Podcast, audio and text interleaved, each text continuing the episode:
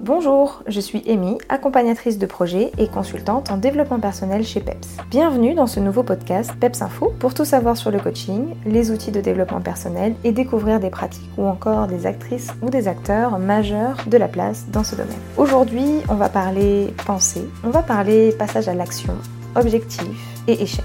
Quel programme J'adore d'ailleurs le titre de ce podcast, je trouve que ça résume bien la plupart de mes journées en tout cas. Donc tout le monde a des idées, tout le monde a des rêves, des choses qu'il souhaite accomplir. Et souvent tout le monde essaye avec une motivation de ouf. Essaye, échoue, essaye encore, euh, échoue à nouveau. Et puis au bout d'un moment, bon, bah, la motivation de réalisation euh, n'est plus là. C'est normal, ok? C'est tout à fait humain de se démotiver des fois, on peut pas tout le temps être au taquet. On se décourage, voilà, et finalement, on se dit que peut-être qu'on n'est pas fait pour ça, ou peut-être que il faut aller vers autre chose. Mais il y a surtout le fait que dans notre éducation, on a eu une culture de l'échec très péjorative. En métropole, je trouve, enfin en tout cas dans, les, dans certaines cultures, euh, échouer c'est mal. Alors que chez nos amis anglo-saxons, échouer c'est trop bien. Pour eux, ça montre que voilà, il y a de la persévérance. T'as essayé, ok, c'est pas grave, tu recommenceras. On n'a vraiment pas la même perception de l'échec. Et du coup, il y a plein de gens qui se demandent oh, pourquoi j'arrive pas à faire du sport, pourquoi j'arrive pas à mieux communiquer avec mes enfants, pourquoi j'arrive pas à arrêter la cigarette, le sucre, pourquoi j'arrive pas à faire euh, voilà ma, ma reconversion professionnelle où j'ai vraiment tout là devant moi moi, je sais exactement ce que je veux faire, mais je ne, je ne passe pas le pas. Et alors la réponse à cette question, ou à ces questions, c'est souvent la même réponse, c'est reprendre le contrôle de vos pensées. Parce que j'ai déjà expliqué, mais je le redis au cas où euh, des gens arrivent sur euh, le podcast euh, en cours, on a trois pôles dans notre cerveau. On a notre pôle reptilien, qui est là pour tout ce qui est instinctif. C'est lui qui vous dit ok là ça craint comme situation, vas-y démarre. Donc c'est lui qui est responsable de plein de choses dans votre vie, notamment des actions spontanées que vous allez faire. Et ce reptilien-là, il est accompagné d'un autre pôle qui est le limbique, donc qui est le siège de vos émotions. Et après, on a le néocortex qui est tout ce qui est mental, analyse, réflexion. Et ces trois pôles échangent tout le temps ensemble. Et vous allez avoir le même schéma pour tout le monde. Vous allez avoir un déclencheur, que ce soit un déclencheur interne ou externe, qui va vous amener une pensée, qui va vous amener une émotion, et ensuite qui va faire que vous aurez un certain comportement ou que vous allez passer à l'action. Mais donc ça veut dire quoi? Ça veut dire qu'en fonction de la pensée, eh bien vous pouvez finalement influencer votre émotion et donc vos actions et vos comportements. Pensée négative, émotion négative, action, comportement, euh, voilà, pas approprié. Pensée positive, émotion positive, action, comportement qui nous va bien, approprié. Donc une chose importante à savoir est que le monde fonctionne d'une certaine manière. Le monde là qui pourrait du coup être un déclencheur les gens qui vous entourent par exemple. Et que notre environnement est rempli de circonstances que nous ne contrôlons pas. Vous ne pouvez pas contrôler les gens vos collègues, euh, votre conjoint, euh, vos enfants, votre passé ou le mec qui roule à deux à l'heure là devant vous, vous pouvez pas contrôler ça. Par contre, vous pouvez contrôler vos pensées, vos émotions et les actions ou résultats qui en découlent. Et souvent, on oublie cela ou tout simplement on le savait pas. Et du coup, le fait de décider de vos pensées va avoir un impact très important sur la manière dont vos émotions vont se créer. Parce que finalement, tout ce que nous voulons et nous faisons dans la vie a pour objectif de nous faire ressentir une émotion. Quand vous allez par exemple faire du sport, peut-être que vous avez derrière l'émotion, une certaine fierté, euh, l'émotion voilà, d'avoir accompli quelque chose, donc c'est quelque chose de positif. Donc vous faites ça pour ressentir quelque chose de positif. Donc finalement, ben, c'est mieux de faire quelque chose pour avoir quelque chose de positif plutôt que de faire ou ne pas faire quelque chose et ressentir quelque chose de négatif. Et il faut vraiment reprendre le contrôle sur nos pensées afin de faire naître des émotions qui nous pousseront à passer à l'action. Alors je sais, c'est facile à dire, c'est pas facile à faire. Et les émotions, c'est vraiment le carburant de nos actions. Si vous voulez obtenir un résultat, il faut qu'il y ait une émotion. Moi, quand je coach des gens qui me disent, moi, mon objectif dans la vie, c'est ça, et qu'il n'y a aucune émotion derrière, je leur dis, mais laissez tomber en fait. Parce que là, s'il n'y a aucune émotion positive, aucune excitation, quelque chose qui vraiment là va mettre la machine en route, c'est que cet objectif, peut-être qu'il n'est pas fait pour vous.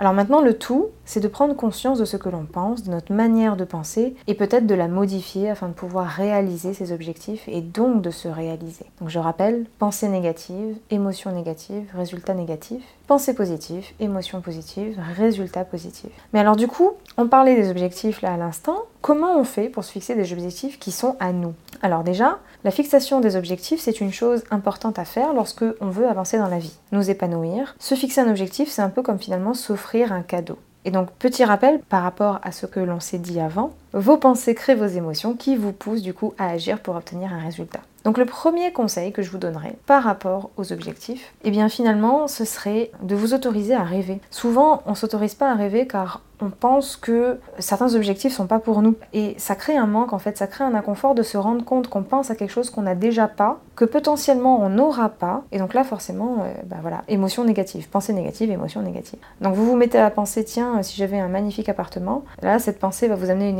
de manque et donc du coup vous vous dites oh non laisse tomber, on va pas parler de ça, on va pas aborder le sujet et donc ça vous décourage. L'autre chose qui vous empêche de rêver grand, ce sont aussi les croyances limitantes et les normes que vous pouvez avoir. Tout à l'heure, quand je disais peut-être que cet objectif n'est pas pour vous, c'est parce que autour de nous, la société, euh, le marketing, les pubs, tout en fait, nous amène à penser des choses. Et donc du coup, euh, ben, comme on l'a vu pour le PEPS Coach sur la perte de poids, des fois vous allez avoir envie d'avoir un objectif pour rentrer dans une norme ou parce que vous pensez que c'est bien pour vous parce que à côté quelqu'un le fait. Donc c'est vraiment très important en fait, là, les croyances limitantes et les normes. Ça, on le verra dans un prochain podcast.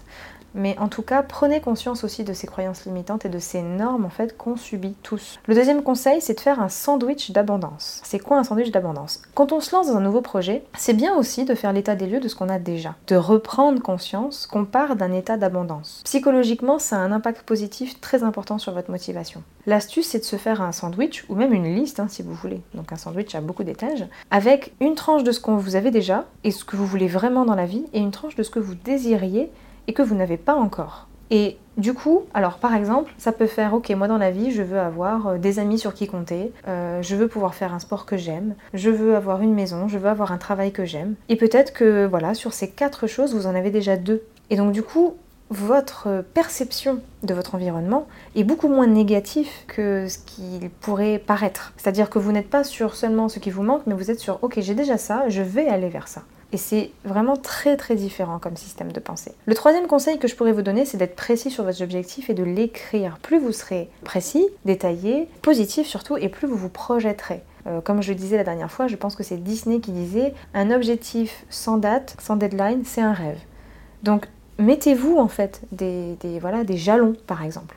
Le quatrième conseil, après avoir écrit précisément votre objectif, c'est de visualiser votre objectif. Vous pouvez fermer les yeux et faire comme si votre objectif était déjà atteint. Et regarder autour de vous. Voilà, vous pouvez vous dire, ok, si je me projette là, j'ai atteint mon objectif, qu'est-ce que j'ai fait pour en arriver là? Ça peut vous donner des pistes sur votre stratégie, le comment. Et cela permettra surtout de faire taire les pensées parasites ou négatives qui vont créer du doute et de la peur. Du coup, vous allez me dire, si on échoue, il se passe quoi? Alors souvent on parle de réussite et d'objectif, on n'aime pas forcément parler de nos échecs. Alors qu'échouer, c'est bien finalement. Parce que le succès s'accompagne d'échecs et également de volonté d'échouer. Alors je vous explique. Déjà, dans un premier temps, il faut désacraliser l'échec. Échouer, c'est quand quelque chose ne s'est pas déroulé comme vous l'aviez espéré. C'est pas si grave. Finalement, est-ce que la meilleure stratégie ne serait pas de faire les choses avec cœur, sans espérer un résultat précis? Parce que notre culture, comme je le disais au début, a vraiment donné une image négative de l'échec, alors que chez les anglo-saxons, plus tu échoues, plus ça monte ta motivation, ta détermination et plus tu apprends. Dans notre culture, quand tu échoues, c'est que t'es nul, c'est que t'es pas capable, c'est que t'es pas assez motivé. Et c'est un système de pensée complètement différent, et je préfère de loin celui de nos voisins anglo-saxons, car il amène beaucoup plus de motivation, d'émotions positives et tout simplement d'expérience. Donc modifier son ressenti à l'échec, c'est vraiment la règle numéro 1. La raison aussi pour laquelle on ne veut pas échouer, c'est que ça nous fait ressentir des émotions négatives. Mais rappelez-vous, c'est vous qui créez vos émotions. Donc vous pouvez décider de changer la perception de votre échec en vous disant Ok, là, j'ai pas réussi, bah, je vais réessayer. Ou alors, ok, je sais pourquoi j'ai pas réussi. Ah, voilà ce que je peux améliorer. Les anglo-saxons, ils disent un truc aussi, alors c'est surtout aux États-Unis, c'est si tu veux du succès, tu dois doubler ton taux d'échec. Alors ça veut dire quoi? Ça veut dire en fait que plus tu vas essayer, plus tu vas échouer, mais plus tu vas réussir aussi. Donc plus en plus vous échouez, plus vous serez disposé à le faire. Vous aurez l'habitude à force d'échouer en fait. Et plus vous allez apprendre et à répondre au mieux à vos attentes. Parce que finalement, quand vous vous fixez un objectif, vous avez des attentes. Et donc quand vous êtes sûr de vos attentes, c'est ça votre succès. C'est de vous dire j'ai atteint les attentes que je me suis fixées. Et donc, je vais continuer à expérimenter jusqu'à atteindre ces attentes. Et donc, à chaque échec, vous avez la meilleure personne pour assurer vos arrières, c'est vous-même. Il faut que vous appreniez euh, à le faire. Parce que c'est comme si, euh, quand vous appreniez à marcher, ok, vous rampez, vous vous levez, vous retombez sur votre couche et vous vous dites, ok, c'est bon, j'arrête là. C'est un peu ça, hein, le délire. Alors que quand vous étiez tombé sur votre couche, je pense que vous étiez plus en train de rigoler qu'autre chose. Également, échouer devant les autres Il y a également le fait d'échouer devant les autres. Et en fait, plus on est confiant dans, son, dans, sa capacité à échouer, devant les autres notamment, et plus on a confiance en soi. Vous savez que vous allez échouer. Donc du coup, vous pouvez avoir confiance dans votre capacité à savoir échouer dignement, sans abandonner pour avoir toujours le meilleur résultat. Et enfin, pour conclure, je pense que je parlerai de l'auto-sabotage, parce qu'il y a des gens, même avant de commencer quoi que ce soit, ils échouent. Les auto-sabotages, ça renforce votre croyance sur l'échec. Tout le monde a des excuses euh, pour ne pas passer à l'action et tenter quelque chose pour atteindre son objectif. Ces excuses, c'est votre auto-sabotage. J'ai une excuse, je ne passe pas à l'action, je n'ai pas atteint mon objectif, j'ai donc échoué. Alors que vous aviez même pas commencé. Donc stop. Ça, cette manière de penser là, ça renforce votre croyance et il faut vraiment vous débarrasser de l'auto-sabotage. Voilà pour ce PEPS Info. J'espère que vous avez appris des choses. Si c'est le cas, partagez-le autour de vous. Si vous souhaitez que j'aborde des sujets spécifiques dans ce podcast, mettez-le en commentaire. Et je vous dis à bientôt sur WhatsApp.